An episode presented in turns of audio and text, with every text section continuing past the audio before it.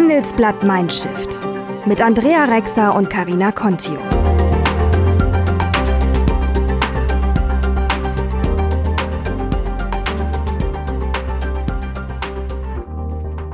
Und das hören Sie heute bei Handelsblatt Mindshift. Ich bin ja nicht dumm. Ich lasse doch die klugen Leute möglichst viel alleine entscheiden. Dann multipliziere ich doch die Schlagkraft hier im Unternehmen. Wenn ich alles selbst entscheiden muss, dann werden wir hier nie wachsen, weil das geht gar nicht. Wir brauchen wirklich Leute, die jetzt nicht nur fachlich sehr gut ausgebildet sind, sondern die auch menschlich da gut zu uns passen. Ich hatte es erwähnt, wir mm, suchen einfach Kollegen, die sich gern unterhalten. Ich sage bei mir selber mal, ich habe lieber zehn Stunden Spaß am Tag, als dass ich mich zehn Stunden ärgere. Frauen sind nicht so mutig, hier zu schreien, sagen, ich, ich will jetzt hier die Abteilungsleitung haben. Da sind die Männer wirklich stärker. Man muss Frauen ein bisschen mehr unterstützen, ihre Werte zu erkennen und sich das zu trauen. Also insofern ist, empfinde ich einfach das Klima hier sehr, sehr ja, aufgeschlossen, fröhlich. Wenn hier einer durch den Gang geht und der pfeift, also ich pfeife nicht, wo ich mich unwohl fühle. Ich pfeife dann, wenn ich gute Laune habe. Ich setze darauf, möglichst viel Freiheitsgrade zu lassen. Dafür ist es halt wichtig, dass ich die richtigen Leute einstelle. Da ist der Schlüssel drin, die richtigen Leute an Bord zu holen. Mhm und die dann machen lassen. Und wenn die dann Bock drauf haben, dann machen die das auch richtig gut. Für unsere heutige Folge haben wir mit einer Frau gesprochen, deren Firma eigentlich kaum jemand so richtig kennt. Und zwar mit Sabine Herold, der Chefin des Klebstoffherstellers Delo. Dabei hat eigentlich jeder von uns ein Produkt der Firma in der Tasche. Das stimmt. Unsere Handys und sogar in unseren Bankkarten äh, steckt Klebstoff von der Firma Delo. Aber auch in Flugzeugen wird das Material verbaut. Wir haben die Firmenchefin unter anderem gefragt, wie schwer es ist, als Hidden Champion im Mittelstand gute Bewerber zu bekommen. Die überraschende Antwort hört ihr gleich in der neuen Folge. Besonders finde ich vor allem, wie viel Spielraum die Unternehmerin ihren Mitarbeitern gibt, um kreativ arbeiten zu können. Spinnerzeit nannte sie das. Es war ein wirklich interessantes Gespräch, in dem Sabine Herold mit uns auch darüber gesprochen hat, wie es ist, seit 20 Jahren zusammen mit ihrem Mann in einer Firma zu arbeiten. Hören wir doch mal rein. Wenn euch der Mindshift Podcast Lust auf mehr Diversity, mehr New Work, mehr Denkanstöße macht, dann empfehlen wir euch Leader In, das Business Netzwerk für alle, die vordenken. Schaut entweder mal auf www.leaderin.de vorbei oder in der LinkedIn-Gruppe von LeaderIn. Dort könnt ihr Kontakte knüpfen und euch zu Themen rund um Diversity und New Work austauschen.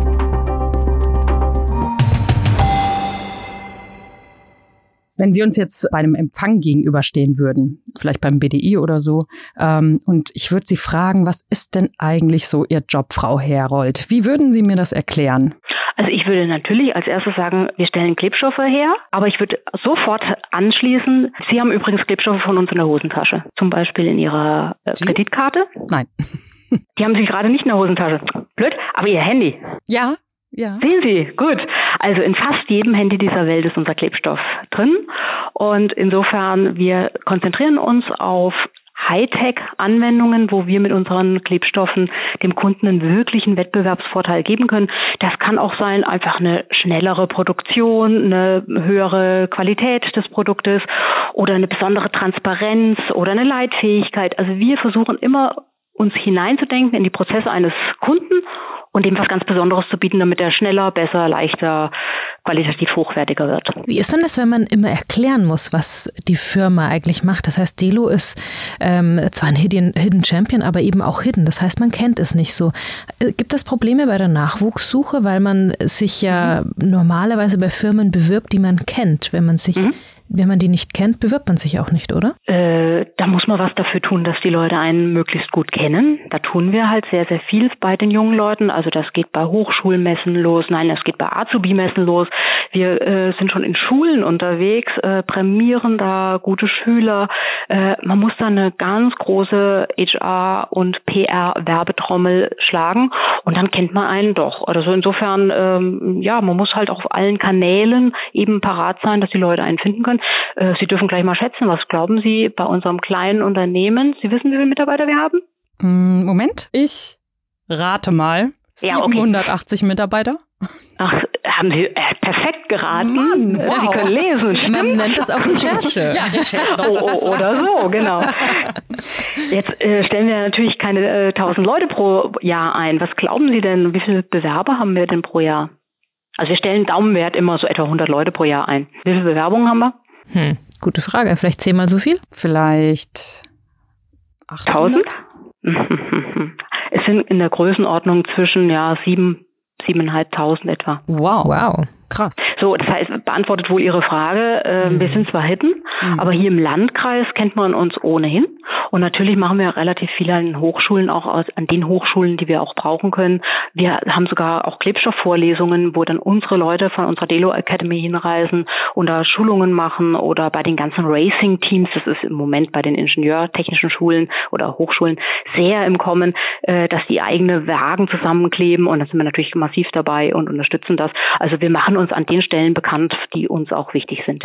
Und warum haben Sie da so einen richtigen Ansturm auf die Stellen? Was machen, haben Sie eine besondere Firmenkultur oder warum wollen die mhm. Leute unbedingt bei Ihnen arbeiten oder zahlen Sie so wahnsinnig viel Geld?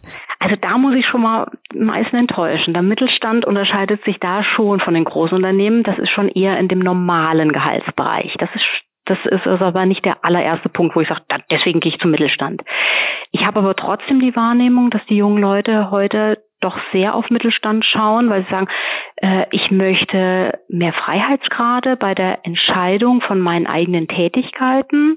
Ich möchte eigene Aufgabenpakete haben, für die ich zuständig bin. Und ich möchte am liebsten auch am Ende des Tages mein Baby, mein Produkt, meine äh, Sache, die ich hier getan habe, eben begleiten können bis auch zum marktreifen Produkt. Was wird denn da eigentlich mitgemacht? Also, dass das nicht irgendwo in einem Großkonzern in der Schublade verschwindet, sondern ich begleite das und kann das wirklich richtig ja abschätzen, wie wertvoll mein Beitrag hier in diesem Unternehmen war. Und da suchen viele junge Leute nach. Äh, wie viele Babys kann man denn dann so kreieren? Also ich denke mir, wenn jetzt einmal ein richtig guter Kleber erfunden ist, die haben jetzt auch einen Weltrekord gebrochen, der kann einen, glaube ich, einen riesengroßen schweren LKW ein paar Sekunden in der Luft mhm. halten. Ähm, wie viele solche Innovationen gibt es denn, die man tatsächlich dann auch begleiten kann? Das muss ja auch mhm. irgendwo ja ein Lockmittel sein, sage ich mal. Sie sprechen jetzt ganz klar nur die chemischen Babys an. Das ist natürlich richtig, da äh, äh, kann man ganz große Erfolge mit begleiten. Und jetzt dürfen Sie nochmal schätzen, was meinen Sie denn, wie viele wirklich chemische Ansätze unsere Entwickler machen, die dann, schon mal die erste Schwelle ist bei uns erstmal von der F&E, Forschung und Entwicklung, hier runterzukommen in die, ins Engineering. Der Engineering-Partner hier im Haus ist quasi so der allererste Kunde von der Forschung und Entwicklung. Wie viele solche Ansätze schaffen es bis ins Engineering hinein? 80? Einer im Jahr? Knapp daneben 10.000. Wow, 10.000. Oh. So, also da hat schon jeder viele Schüsse frei von den Chemikern ja. und den Entwicklungsgruppen. Aber das Engineering ist schon sehr picky. Die suchen schon intensiv. Wirklich freigegebene Produkte sind noch nicht mal 50 im Jahr. Sie investieren aber auch äh, habe ich gelesen, extrem viel ähm, ja. Geld in Forschung und Entwicklung auch erstmal, ne? Also richtig. einen richtig dicken Batzen einen richtig dicken Batzen. Aber trotzdem möchte ich das jetzt auch nicht nur auf Forschung und Entwicklung äh, reduzieren. Das ist natürlich ein super spannender Bereich, den ich da mit begleite. Aber als Engineering-Partner zum Beispiel habe ich zwar nicht selber entwickelt, aber ich habe die Methode vielleicht dazu entwickelt, dass überhaupt der Kunde zum Beispiel das, den Klebstoff äh, ordentlich aufs Bauteil draufkriegt. Der sagt, du äh, nimmst nicht einfach ein Dosiergerät, sondern du nimmst ein Spin-Coating, ist einfach so eine drehende Platte oder wie auch, um das, das Produkt auch, oder du hast irgendwie eine andere Anlage oder bei der Aushärtung habe ich eine super Idee für deine Anlage. Also insofern hat auch das Engineering sehr wohl auch ein Anspruch auf äh, neue Ideen, damit das Produkt überhaupt beim Kunden angewendet werden wird. Aber dazu gehört natürlich das Produkt. In der Produktion auch. Wenn die Mitarbeiter sagen, ach, wir machen das immer so und so, vielleicht könnten wir das irgendwie anders machen. Also auch die haben einen Input da hinein, um irgendwas besser zu machen. Und so, ich meine auch jetzt, Sie haben gerade angesprochen, wir haben den LKW hochgehoben. Das war echt nicht meine Idee. Das kam jetzt eine Idee aus dem Marketing heraus. Herr Stolper grinst ja. hier ganz fett vor mir.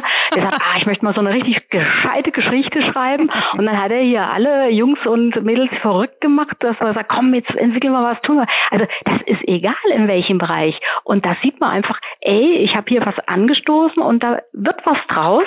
Und das kann ich halt beim kleinen Unternehmen wesentlich deutlicher nachverfolgen als im Großunternehmen. Mhm, das und das ist natürlich auch ein Kulturthema, ne? Weil im Endeffekt ja. lassen Sie ja auch den Mitarbeitern dann die, den Freiraum zu sagen, dass, ich fand es ganz toll, dass Sie gerade gesagt haben, es war nicht meine Idee, ne? Weil beim Konzernen ja. ist es ja oft so, dass alles die Idee vom CEO war oder abgesegnet werden muss. Ja, da, da arbeite ich noch dran, dass ich da hinkomme. nein, Blödsinn. nein, also das, nein, das, also das ist bei uns schon. Ja, vielleicht ist es auch, dass wir sagen, ähm, wir es beginnt mit einem wirklich sehr speziellen Auswahlprozess der Kollegen, die sich hier bewerben. Klar müssen die fachlich gut sein und in ihren Job passen, aber für uns ist ganz, ganz wichtig, dass sie menschlich dazu passen.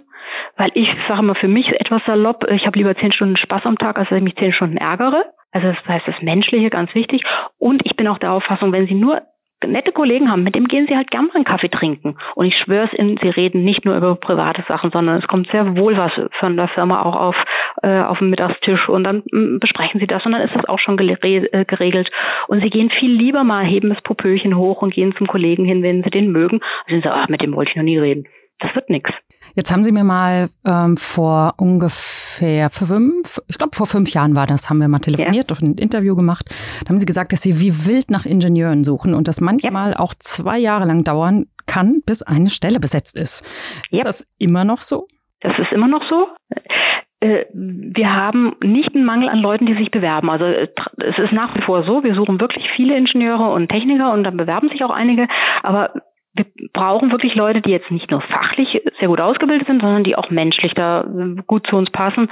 Ich hatte es erwähnt, wir suchen einfach Kollegen, die sich gern unterhalten. Ich sage bei mir selber mal, ich habe lieber zehn Stunden Spaß am Tag, als ich mich zehn Stunden ärgere. Also insofern gehört einfach diese Komponente auch dazu.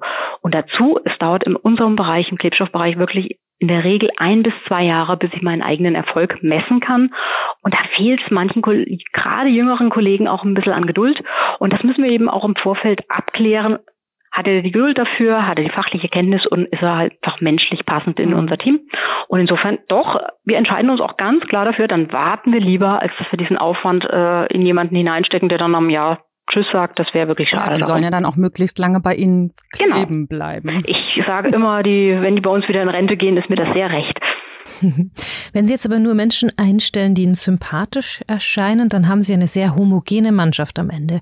Fördert das Innovation oder ist das nicht eher hinderlich? Weil das heißt ja immer, dass wenn man innovativ sein will, dann muss man sich auch mal streiten, dann braucht man Querdenker, mhm. dann braucht man Reibung, also mhm. man braucht Diversity. Wie, wie, wie, wie klappt das denn bei Ihnen? Also diese Diversity, die ich brauche, um sag mal, wirklich gute neue Entwicklungen zu kreieren, äh, hat jetzt nichts damit zu tun, dass mir jemand unsympathisch ist, dass ich mich deswegen besser streite. Wichtig ist dieses fachliche Auseinandersetzen, dieses konstruktive Streiten. Wenn der eine sagt, ich habe die Idee und du hast jene Idee und das passt nicht zusammen und wer hat jetzt immer recht, ist trotzdem der Streit in meinen Augen wesentlich angenehmer auszufechten, wenn ich den erstmal grundsätzlich mag mein Gegenüber. Und insofern ist meine Wahrnehmung hier im Haus, natürlich wird sich auch mal gestritten und äh, ich meine, ob sich da jeder äh, 100% liebt, das möchte ich ja nicht sagen, aber es ist eine Grundwertschätzung des Gegenübers und in meinen Augen funktioniert dann eine Auseinandersetzung, gerade eine konstruktive Auseinandersetzung, besser als mit jemandem, den ich nicht besonders schätze. Wo Sie von Streit sprechen, Sie führen ja, ja das Unternehmen auch gemeinsam mit Ihrem Ehemann. Ja. Äh, Wolf Herold heißt der Gute. Genau. Ähm, ist ja oft so auch in Familienbetrieben. Ähm, seit 22 Jahren machen Sie das. Gibt es denn da auch Zoff und Streit? Und wann schalten Sie ab? Gibt es einen Feierabend? Wieso mache ich das seit, nach, seit 22 Jahren? Fragen Sie sich das oft? Nee, äh, ich frage mich gerade 22 Jahre. Ich bin seit 30 Jahren bei Delo. Ah, dann ist sogar noch länger gemeinsame Stunde. Ja. ja. Ach, warten Sie, die gemeinsame. Mein Mann ist wirklich so tatsächlich, also er war schon von Anfang an äh, auch Geschäftsführer hier bei Delo. Nur wir haben 1998 hier ein Management-Buyout gemacht und ab dann fangen sie das Zählen an, stimmt's? Ich weiß gar nicht mehr, aber Sie haben sich ja. auch am Arbeitsplatz so kennen. Ja, ja, klar. Also wir sind wirklich seit 30 Jahren, machen wir das hier mehr oder weniger zusammen. Am Anfang war mein Mann noch bei unserer äh, Mutterfirma, mhm. von der wir dann die Firma übernommen haben. Äh, wir haben aber ganz klar aufgeteilte Geschäftsbereiche. Äh, wir sehen uns im Grunde am Tag wenig. Doch, mein Mann ist ganz lieb, der holt mich immer jeden Mittag zum äh, Kantinenessen ab, dann kommt er hier vorbei und dann gehen wir in die Kantine. Äh, ansonsten gibt es auch wirklich viele Tage, wo wir uns gar nicht sehen. Natürlich haben wir ab und zu mal eine Besprechung zusammen, mhm. aber im Grunde hat hier jeder ein eigenes Aufgabenfeld und jeder hat auch andere Stärken und insofern, äh, ja, das ist die Auseinandersetzung nicht mehr und nicht weniger wie mit anderen Führungskollegen hier im Hause auch. Sie haben fast 50 Prozent Frauen an Bord und 28 Prozent mhm. der Führungskräfte sind mhm. weiblich, haben wir recherchiert. Ja. Und das zwar ganz ohne Quote. Vorbild. Ja. Hm. Aber ja. Sie, mögen, Sie mögen auch die Quote nicht, ja? Sie haben, ich nee. habe irgendwo gelesen, dass Sie das schon fast diskriminierend finden, oder? Diesen Begriff Quotenfrau. Also ehrlich gesagt, ähm, ja, ich, ich fühle mich immer so, wenn das so als Quotenfrau behandelt zu werden, ist für mich so, äh, ja, so ich, sorry, wenn ich das so sage, Frauen, Behinderte und ich weiß nicht wer. Ähm, warum kann ich nicht einfach durch meine qualitativ hochwertige Arbeit bestechen? Und wenn ich irgendwo in einem Gremium drin sitze oder im Aufsichtsrat, habe ich heute das Gefühl, dass viele denken, naja, da ist ja sowieso nur reingekommen, weil sie eine Frau ist. Mhm. Und das, das genau das finde ich, empfinde ich als diskriminierend. So, und jetzt gerade bei uns im Haus, äh, ja, wir haben einen hohen Frauenanteil, sowohl überhaupt an Mitarbeitern oder auch in der Führung. Und wirklich nicht, weil wir das äh, extrem fördern oder weil ich gerade als Frau das fördere, sondern ich sage, die Frauen, und das nehme ich auch tatsächlich wahr, und das, da arbeite ich auch mit unserer Personalabteilung intensiv mit dran, Frauen sind nicht so mutig, hier zu schreien, sagen, ich, ich will jetzt hier die Abteilungsleitung haben. Da, da sind die Männer wirklich stärker. Man muss Frauen ein bisschen mehr unterstützen, mhm. ihre Werte zu erkennen und sich das zu trauen. Das tun wir. Aber mehr nicht. Dann muss ich schon dann selber sagen, so, ja, ich mache das jetzt und ich, ich will das und ich mache jetzt noch eine Schulung dazu und mache Führungskräftetraining und ich weiß nicht was. Ähm, und da denke ich, oftmals unterschätzen sich Frauen. Und dann muss man es nochmal ganz, ganz ehrlich sehen. Natürlich hier die Damen oftmals äh, gerade um die 30 rum haben Kinder zu Hause äh, eine Mama ist irgendwie doch intensiver mit den Kindern verbunden. Äh, ich glaube, wir haben zwei oder drei Frauen hier im Haus mit Kindern kleiner zehn Jahre, die Vollzeit arbeiten. Mhm. Alle anderen arbeiten Teilzeit. Und im Zweifel, sorry, und das finde ich auch richtig, sagt, geht das Kind vor und dann sagen sie, ey, das hat jetzt Schnupfen und ich will jetzt heim und ich muss es vom Kindergarten abholen. Ähm, das halte ich ein Stück weit einfach auch für normal. Sie haben auch, und auch für gut betriebseigenen für unsere Entwicklung. Ne? Wir haben keinen betriebseigenen Kindergarten. Wir haben, haben hier Nein, wir haben hier im, in dem Umkreis haben wir drei Kindergärten, die wir auch alle unterstützen und auch mit allen möglichen Dingen fördern, weil ich natürlich in meinem jugendlichen Leichtsinn auch davon ausgegangen bin, der, die sind dann überfüllt mit Delo-Kindern irgendwann. Äh, wir haben tatsächlich, glaube ich, im Moment zwei Kinder von einer einzigen Mama, also von derselben Mama hier in einem Kindergarten drin. Grund ist, dass die Leute eben nicht in der Weltstadt Schöffelding wohnen, wo wir unseren Sitz haben, Windach, sondern die wohnen in München, in Kaufbeuren, in Kempten, in Landsberg, ich weiß nicht wo. Und dann sagen die, wissen Sie, Frau Herold, ich bringe nicht morgens, wenn ich krank bin, mein Kind nach Windach in den Kindergarten, ich fahre wieder heim, leg mich ins Bett, komme dann wieder her und hole mein Kind ab. Das ist umständlich. Die wollen das wirklich wohnortnah haben. Und das hat sich nicht bewährt. Kann ich auch verstehen, da will man mal den Papa hinschicken und nicht immer selber dahin sausen. Ne? Ja, Oder die Oma oder wer auch immer. Aber das heißt, Sie setzen da gar nicht so sehr auf irgendwelche fancy Programme wie, keine Ahnung, ein Diversity Day oder ähm, bestimmte Mentoring-Programme, mhm. sondern Sie sagen, Ich reg mich ehrlich gesagt schon über den Girls Day auf, um ehrlich zu sein. Warum? Äh, warum sollen die Jungs nicht dieselbe Chance haben, hier so ein super interessantes äh, Unternehmen, mhm. so empfinde ich das, zu entdecken? Warum da dürfen das nur die Mädchen entdecken? Ja, müsste man eigentlich so einen Kids Day machen, ne? Genau. Ich glaube, so natürlich ist der Hintergrund zu sagen, so ähm, es ist eher unüblich, dass Mädchen in einen technischen Arbeitsbereich äh, reinkommen oder äh, da auch irgendwie einen Bezug zu genau, haben. Genau, das ist der Hintergrund davon, aber ja. trotzdem auch da, ähm, äh, alle sind mir sehr willkommen und auch da, da so eine Einseitigkeit da rein zu haben, muss man jetzt, äh, ich meine, auch die Jungs finde ich auch, können gerne sich mal Kindergarten und Altenpflege anschauen, aber auch mhm. wieder beide Seiten. Warum nicht immer beide Seiten? Warum mache ich immer wieder die Extreme daraus? Generell halte ich ganz, ganz viel, und da, muss ich auch ehrlich sagen, da äh, achte ich drauf, gemischte Teams sind besser als äh, ungemischt. Also gerade im Labor kriegt man einfach wesentlich leichter Damen als Laboranten, als Herren. Wir suchen ganz bewusst auch immer, und wenn es nur eine Handvoll ist bei 20 Leuten, äh, äh, aber auch Herren dazu. Und andersrum in der Produktion habe ich sehr gern auch Damen dazu. Das ist einfach in, in jede Richtung, es läuft einfach gepflegter und netter ab, wenn das Team gemischt ist. Mhm. Finde ich super, dass Sie das so auf ganz natürliche Weise machen, ne? wo sich mhm. Konzerne mhm. abmühen und große Programme schaffen, dass sie sagen, nö, das läuft bei uns einfach, weil wir ja. genau hingucken. Ja. Und vielleicht auch eben durch die besondere Atmosphäre als Familienunternehmen. Ähm, ähm, Gibt es denn eigentlich auch, sage ich mal, Typen, wo Sie sagen, die passen nicht wirklich in so ein mittelständisches kleines Unternehmen rein, wo Sie sagen würden, Anne, geh du lieber zu BASF oder zu BMW? ach, ich ist mal verallgemeinern, ob groß oder klein, das könnte ich nicht. Gibt es da einen Typ, der uns passt und dann eher zu BASF passt? Da kann ja, ich weil man kann nur sich von Delo reden in so einem kleinen Unternehmen. Ne? Man, man kann sich, wenn das man stimmt, will, kann man schnell Karriere machen. Man kann mhm. ähm, auf Entscheidungsprozesse stimmt. Einfluss nehmen. Man kann seine eigenen Ideen einbringen. Mhm. Sie laufen als Chefin, sie sind, haben immer die Tür auf, ähm, mhm. sind ansprechbar und jeder ist irgendwo ganz nah miteinander. Also, ja. Das ist erstmal nett, Sie, Sie so ansprechen. Oftmals frage ich dann auch die jungen Kollegen, die sich hier bewerben, ja, warum bewerben Sie sich denn jetzt beim Mittelstand? Mhm. Und sagte, ja, ähm, dann das sieht man äh, wenigstens noch meinen Chef und der Chef sieht auch, was ich tue. Mhm. Ja, das ist der Vorteil, der Chef sieht, was sie tut, aber der Nachteil ist halt auch, der Chef sieht, was sie tun. Genau. Mhm. So, da, der Sache muss man sich stellen, das stimmt ich sehe dann wirklich, was getan wird. Im positiven, vielleicht auch mal im negativen Fall. Aber vielleicht ist es ja auch ein Ansporn und sagt, nee, ich gebe jetzt alles und ich mache das schon gut. Äh, ich glaube, die Leute, die sich verstecken wollen, die werden sich wahrscheinlich gar nicht beim Mittelstand bewerben. Was glauben Sie denn, was, was würden die äh, Azubis so sagen, was Sie für eine Chefin sind? Also wenn, die, wenn man die so hinter ihrem Rücken fragt, würden die sagen, ach, die Frau Herold, das ist eine coole Socke. Oder würden die sagen... Oh, Soll ich mal hier die Kollegen fragen, ja. was die Azubis sagen würden zu Frau Herold, das ist eine coole Socke oder ganz schlimm, die sind immer böse oder was sagen die wohl? Naja, generell ist es ja so, dass der Mittelstand so ein bisschen dieses. Kennen Bernhard, äh, ah. dass er sie ziemlich gut findet. Auch. Ja, hat er gesagt? Ja. Okay. Also, aber Tough, aber offensichtlich ganz okay.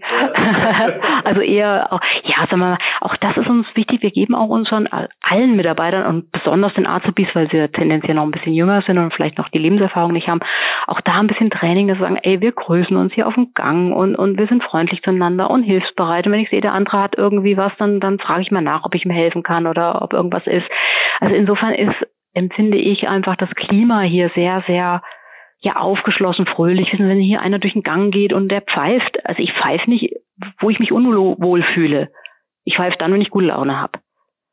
Und ich sehe auch oft, dass die jungen, Leute hier sagen, ach, ich fange jetzt hier, ich möchte gerne hier bei Delo arbeiten, äh, weil äh, hier sind alle Leute so nett. Hä? Sie haben jetzt ja gerade mal drei, vier, fünf Leute kennengelernt. Wie, wieso glauben Sie, dass wir alle nett sind? Die waren alle am Gang so nett und die haben mich alle gegrüßt und die waren alle so fröhlich und die sind hier rumgegangen und haben miteinander geplaudert.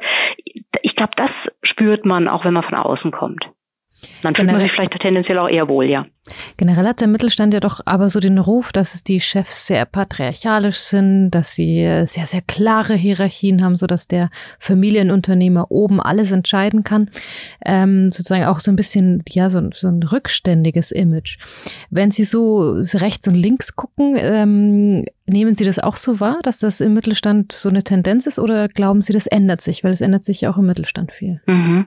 Also ganz ehrlich zu sagen, da kann ich eigentlich auch nur auf Delo gucken und so genau blicke ich da einfach in unseren, mm, auch im Kollegenkreis, wo ich mich auch in Unternehmerkreisen bewege, gar nicht so ganz genau durch. Was ich nur ganz klar für mich persönlich erkannt habe und ich denke, mein Mann macht das recht ähnlich. Ich bin ja nicht dumm. Ich lasse doch die klugen Leute möglichst viel alleine entscheiden. Dann multipliziere ich doch die Schlagkraft hier im Unternehmen. Wenn ich alles selbst entscheiden muss, dann werden wir hier nie wachsen, weil das geht gar nicht. So, und es macht ja auch jedem Einzelnen viel mehr Spaß. Und, und sag mal, Sie glauben ja wahrscheinlich nicht, dass hier äh, Kollegen, die den auch Vertrieb von hier aus unterstützen, die fragen mich doch nicht, äh, Frau Herold, ich würde jetzt gern nach äh, Shanghai, Singapur und ich weiß nicht wohin fliegen. Äh, da, wenn ich Glück habe, kriege ich noch eine Information, dass sie demnächst weg sind.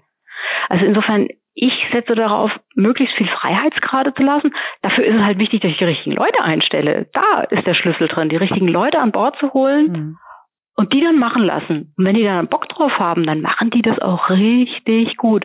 Und dann finde ich das als absolutes Privileg als Unternehmenslenker, den jungen Leuten über die Schulter zu schauen und so, boah, was macht der schon wieder für spannende Sachen, super. Und der, der zeigt mir das sogar gerne. Und das macht dann richtig Spaß. Das war doch jetzt ein super Schlusswort. Super schön. Okay. möchte man sich glatt bewerben. Liebe Frau Herold, ganz herzlichen Dank für das Gespräch. Ja, ich bedanke mich ebenso und Frau Contio, Sie richten mir noch Grüße auf, nach Fulda aus und Frau Rexer, war machen. sehr, sehr schön mit Ihnen beiden zu plaudern. Dankeschön. Dankeschön. Bis dann. Tschüss. Tschüss. Ciao. Wir hoffen, dass Ihnen auch diese Woche unsere Episode von Mindshift gefallen hat. Hinterlassen Sie uns dann gerne bei iTunes, Deezer, Spotify oder wo auch immer Sie uns hören eine Bewertung. Wir freuen uns. Nächste Woche sprechen wir mit Esra Küçük von der Allianz Kulturstiftung. Die Politologin ist erst 36 Jahre alt und schon Chefin einer der renommiertesten Konzernstiftungen im Land. Was sie genau dort macht, wie sie den Spagat zwischen Firmeninteresse und Politik meistert und was Thilo Sarrazin mit ihrer Karriere zu tun hat, erzählt sie uns in der neuen Folge.